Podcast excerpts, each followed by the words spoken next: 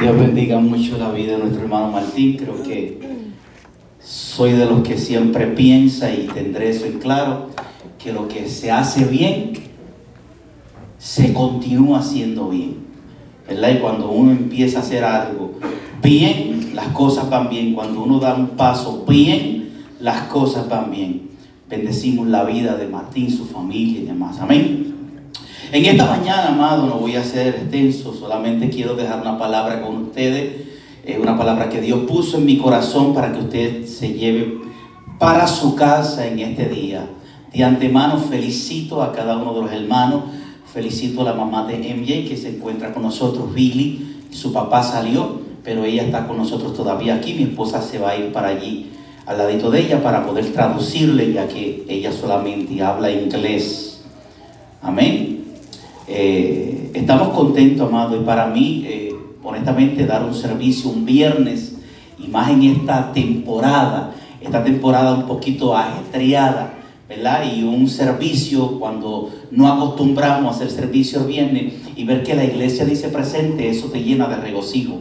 No venimos aquí a expectar un hombre, no vinimos aquí, vinimos todos juntos a adorar al Señor. ¿Cuántos dicen amén? Amén. Pues en esta noche tengo una palabra para ti bajo el tema que no se te pierda Jesús. Amén. Ese es el tema que vamos a estar predicando en esta noche, que no se te pierda Jesús. Y quiero comenzar hablando un poquito acerca de la vida de Jesús. La vida de Jesús no fue muy fácil desde su comienzo ni en su final. A pesar de que Jesús manifestaba el amor de Dios, no obstante recibía insulto y maltrato de la gente. No tuvo una niñez tan espectacular como muchos piensan. Mientras él crecía, iba entrando en problemas. En ocasiones, en muchas ocasiones, los poderes de Jesús se le atribuyen a las huestes de maldad. En otras ocasiones le echaron fuera de sus alrededores, como en el caso de la familia o de la gente de Gadara, donde dijeron no te queremos aquí, solamente porque libertó un hombre que hacía tantos años estaba atado. Mientras Jesús iba creciendo, la vida era un poco complicada para Jesús. Desde el comienzo de su nacimiento hasta el final, la vida de Jesús, cuando usted mira la vida de Jesús, no es tan florecida como la gente lo pinta. La vida de Jesús fue muy triste desde aún de sus comienzos. Tal así que él mismo confiesa que no tiene una almohada donde recostar su cabeza. Esa era la vida del Salvador. Aunque hacía muchas buenas obras, milagros y prodigios, aún así recibió muchos rechazos en la vida.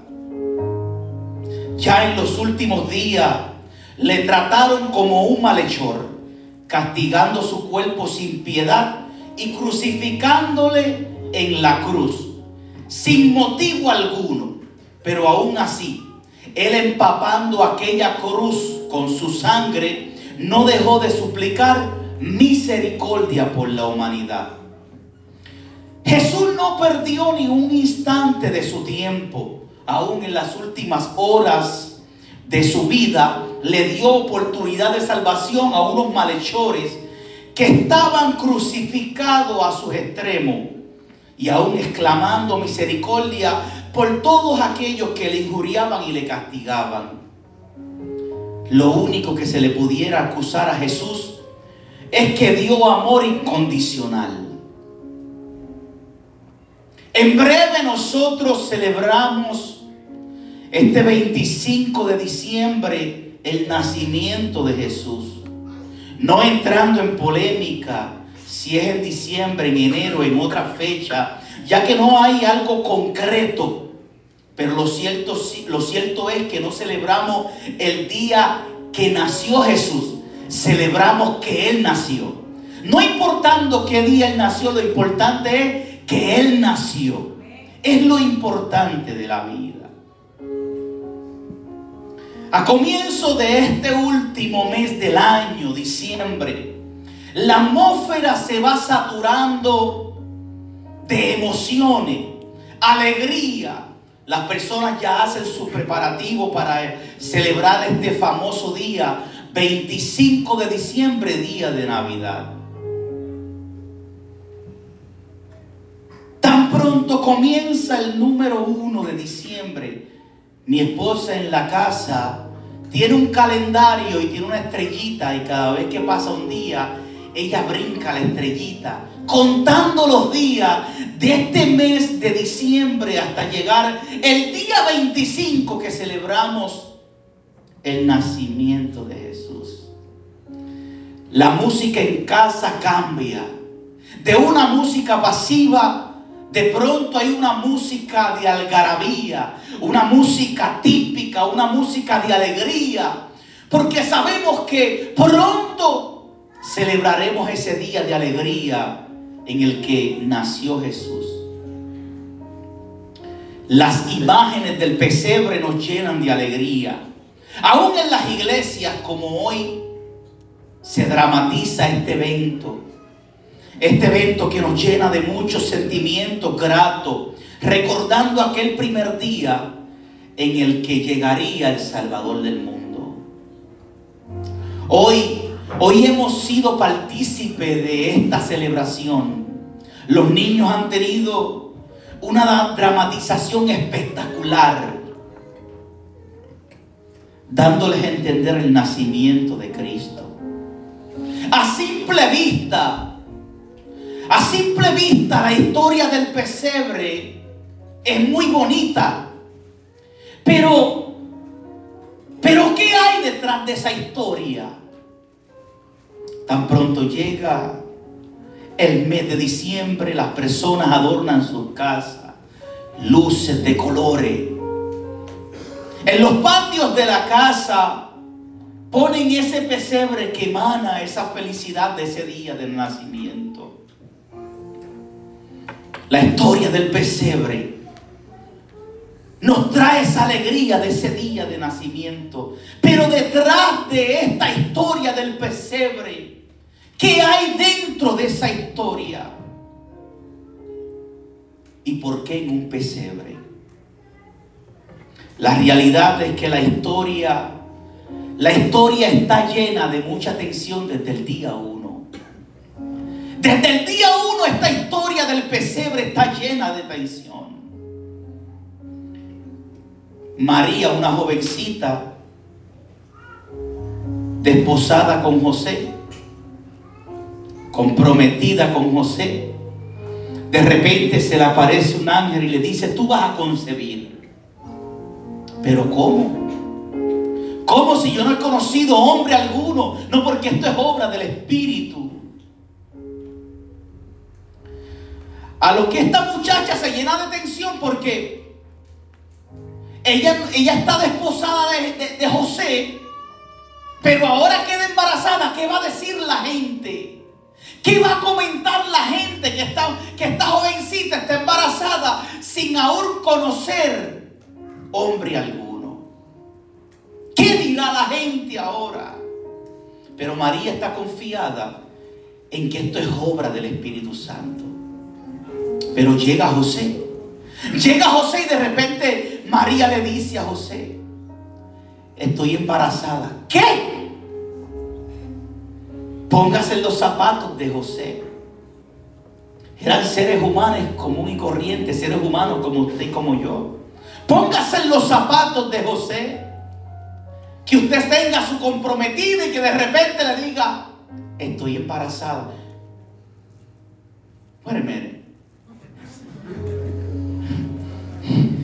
Solo hay un güey y eso no se ha efectuado. ¿Qué pasó aquí? José cayó en trauma. Porque normalmente Él está mirando cómo es posible esto. Si solamente la única posibilidad que hombre se allegue a la mujer para poder concebir.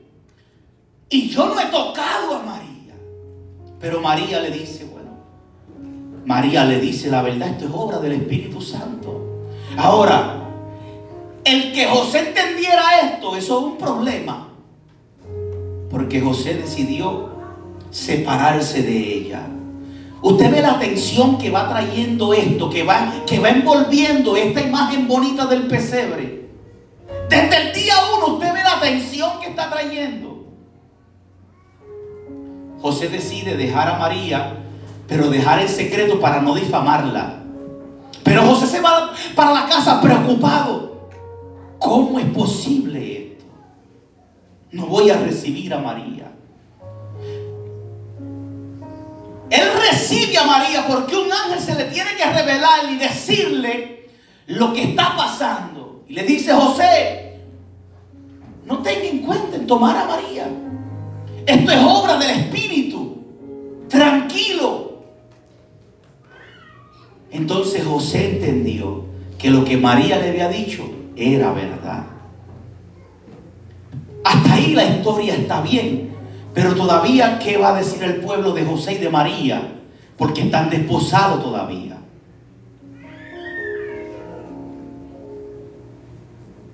La historia sigue entrando en tensión. Y ellos deciden buscar un sitio a donde María pudiera dar a luz Salvador del mundo. Y no hay lugar. Tras que pasaron de esta tensión, ahora se encuentra que ella va a dar luz y no hay lugar porque en todo sitio le cierran las puertas. Como dice el boricua, y para el colmo. Bueno, pues lo que hay es un simple pesebre. Lo que hay es un pesebre. Y si eso es lo que hay, eso es lo que hay que utilizar. Ahí esa historia de ese nacimiento de Jesús cobró vida. Por eso es que cuando usted mira el pesebre y se recuerda ese día que Jesús nació en medio de toda esa tensión, eso le emana seguridad a usted que nació el Salvador. Cuando usted mira ese pesebre, eso lo llena de alegría que hay un Salvador que en medio de toda la tensión, Él nació. Ese día se convirtió en gloria nace el Salvador del mundo. Los pastores llegan, le adoran. María y José saben que lo que está en sus manos es quien va a salvar al mundo entero. María sabe que lo que tiene en sus manos, que ese niño, que ese niño vino del cielo, que es obra del Espíritu Moisés y María están emocionados. ¿Por qué? Porque ellos se sintieron, se sintieron con ese, con ese orgullo de que Dios los escogiera a ellos para que por medio de ellos pudiera llegar el Salvador. Ese día que nace Jesús, ese pesebre se llenó de la gloria de Dios. Ese día, ese día marcado en el calendario. Ese día que usted cuando llega a diciembre usted se pone contento las, damas adornan, las damas eh, ponen flores, recordando ese día de gloria cuando ese bebé nace. Las imágenes de pesebre. Pero ya nació. Se adoró ese día. El cielo se abrió de emoción. los, los pastores adoraron, trajeron presente. Un día muy maravilloso. Pero tan pronto, tan pronto ese día pasa, llega la tensión otra vez. José, tienes que salir de aquí. Tienes que salir porque Herodes va a buscar al niño para matarlo. Otra vez. Y tienes que huir. Tiene que huir para proteger al niño. Ellos huyen hacia Egipto. Esperando la señal del ángel. Ahora, mientras ellos están en Egipto, esperando la señal del ángel para volver. Pasa un tiempo. Un tiempo hasta que llega el tiempo que ya ese niño ha crecido. Lucas cuenta que cuando ya Jesús tenía 12 años, ellos acostumbraban a celebrar la fiesta de la Pascua. Fiesta de la Pascua se celebraba ese día en el que recordaban el día que, que Jehová sacó de Egipto, liberó al pueblo de los hebreos. Entonces ya cuando Jesús tiene 12 años, están celebrando la Pascua como acostumbraban, pero en medio del fiestín, en medio de toda la algarabía, de toda la fiesta, a María y José se le olvida Jesús. Y se le pierde. Ya ellos se desenfocaron de aquel día en el que nació. El muchacho tiene 12 años.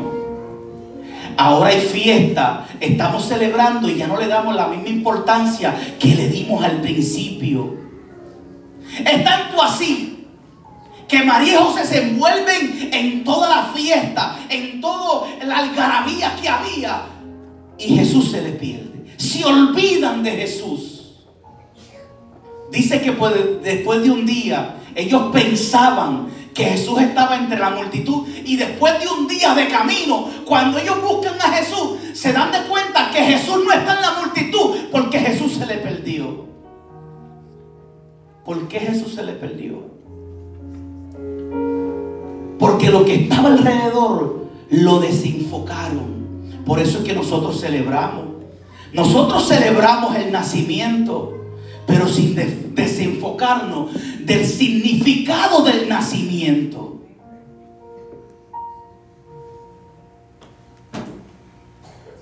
Que no se te pierda Jesús. Que no se nos pierda Jesús. En una ocasión había una persona, un hermano de la iglesia, le estoy hablando más de 25 años atrás, en la iglesia en la que yo perseveraba en Puerto Rico. Y ese hermano, cada vez que había fiesta, se apartaba del camino. Mientras no había fiesta, el hombre era fiel a la iglesia, seguía en los caminos de Dios. Ahora, cuando había un fiestín de política, al hombre no se veía por la iglesia. Cuando había una fiesta de Navidad, el hombre no se veía en la iglesia. Porque la algarabía, el festín, lo desenfocaba de aquel a quien se estaba celebrando. Y Jesús se le perdía. Pero un día, un día, si mi mente no me traiciona, un día, no sé si era diciembre, no me acuerdo muy bien. Lo que sé es que había una fiesta, había un fiestín. Y el hombre apareció. Los hermanos decían, no puede ser. Porque ya lo conocían ya lo conocían a la que había fiesta. Ese hombre no se veía en la iglesia. Pero esta vez, esta vez ven al hermano en la iglesia y dicen, porque lo recogía la boda de la iglesia, y dice los que estaban en la boda de la iglesia, cuando él se baja de la boda de la iglesia, le dice, Señor, no quiero seguir esa vida. Para yo volver a esos caminos, mejor llévame. Hoy estoy en tu casa. Ese día, ese día, él pensó que Dios no iba a coger las cosas en serio.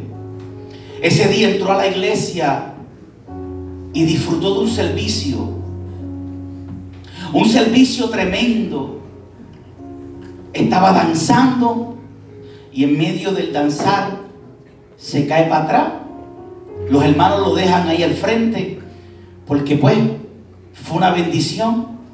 Pero se acaba el servicio y el hermano no se levanta del piso. Ya hay preocupación. ¿Qué le pasó al hermano que no se levanta del piso? Cuando van y lo tocan, ya el hermano no estaba. Ese día Dios se lo llevó. Es impresionante esta historia. Porque, porque a veces, amado, a veces en medio del fiestín, en medio de la algarabía, nos olvidamos de Jesús y se nos pierde Jesús. Que en esta celebración de Navidad de este año, a lo mejor usted va a ir a familiares inconversos, pero mantenga en tu corazón quién fue el que nació en el pesebre. Que donde quiera que nos metamos en este año de festejo, que podamos honrar a Jesús donde quiera que vayamos. Muchos de nosotros tenemos familias inconversas, donde, donde ellos celebran el nacimiento, pero no se acuerdan que, de quién fue el nacimiento, quién fue el que nació. Y usted ve donde hay fiestín y hay una manera pecaminosa pero que aún ahí nosotros podamos dar testimonio de que nosotros sí celebramos, sí celebramos al que nació en un pesebre. Que no se nos pierda Jesús. Que donde quiera que nos metamos, podamos dar testimonio de que Él habita en mi corazón que las celebraciones y los festejos nos desenfoquen de aquel que vino un día a reinar en nuestro corazón.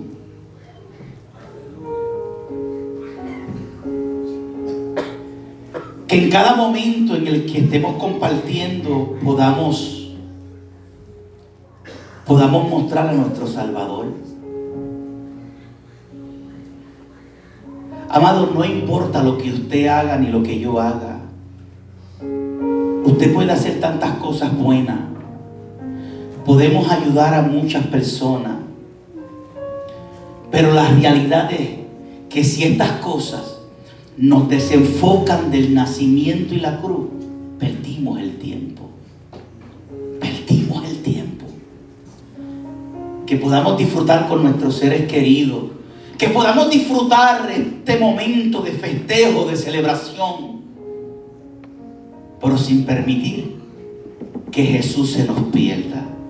Que en todo momento tengamos presente en nuestro comportamiento a que Jesús está en nuestro corazón y no solamente en nuestra boca y en nuestro pensamiento. Póngase sobre sus pies, amado, en esta preciosa noche.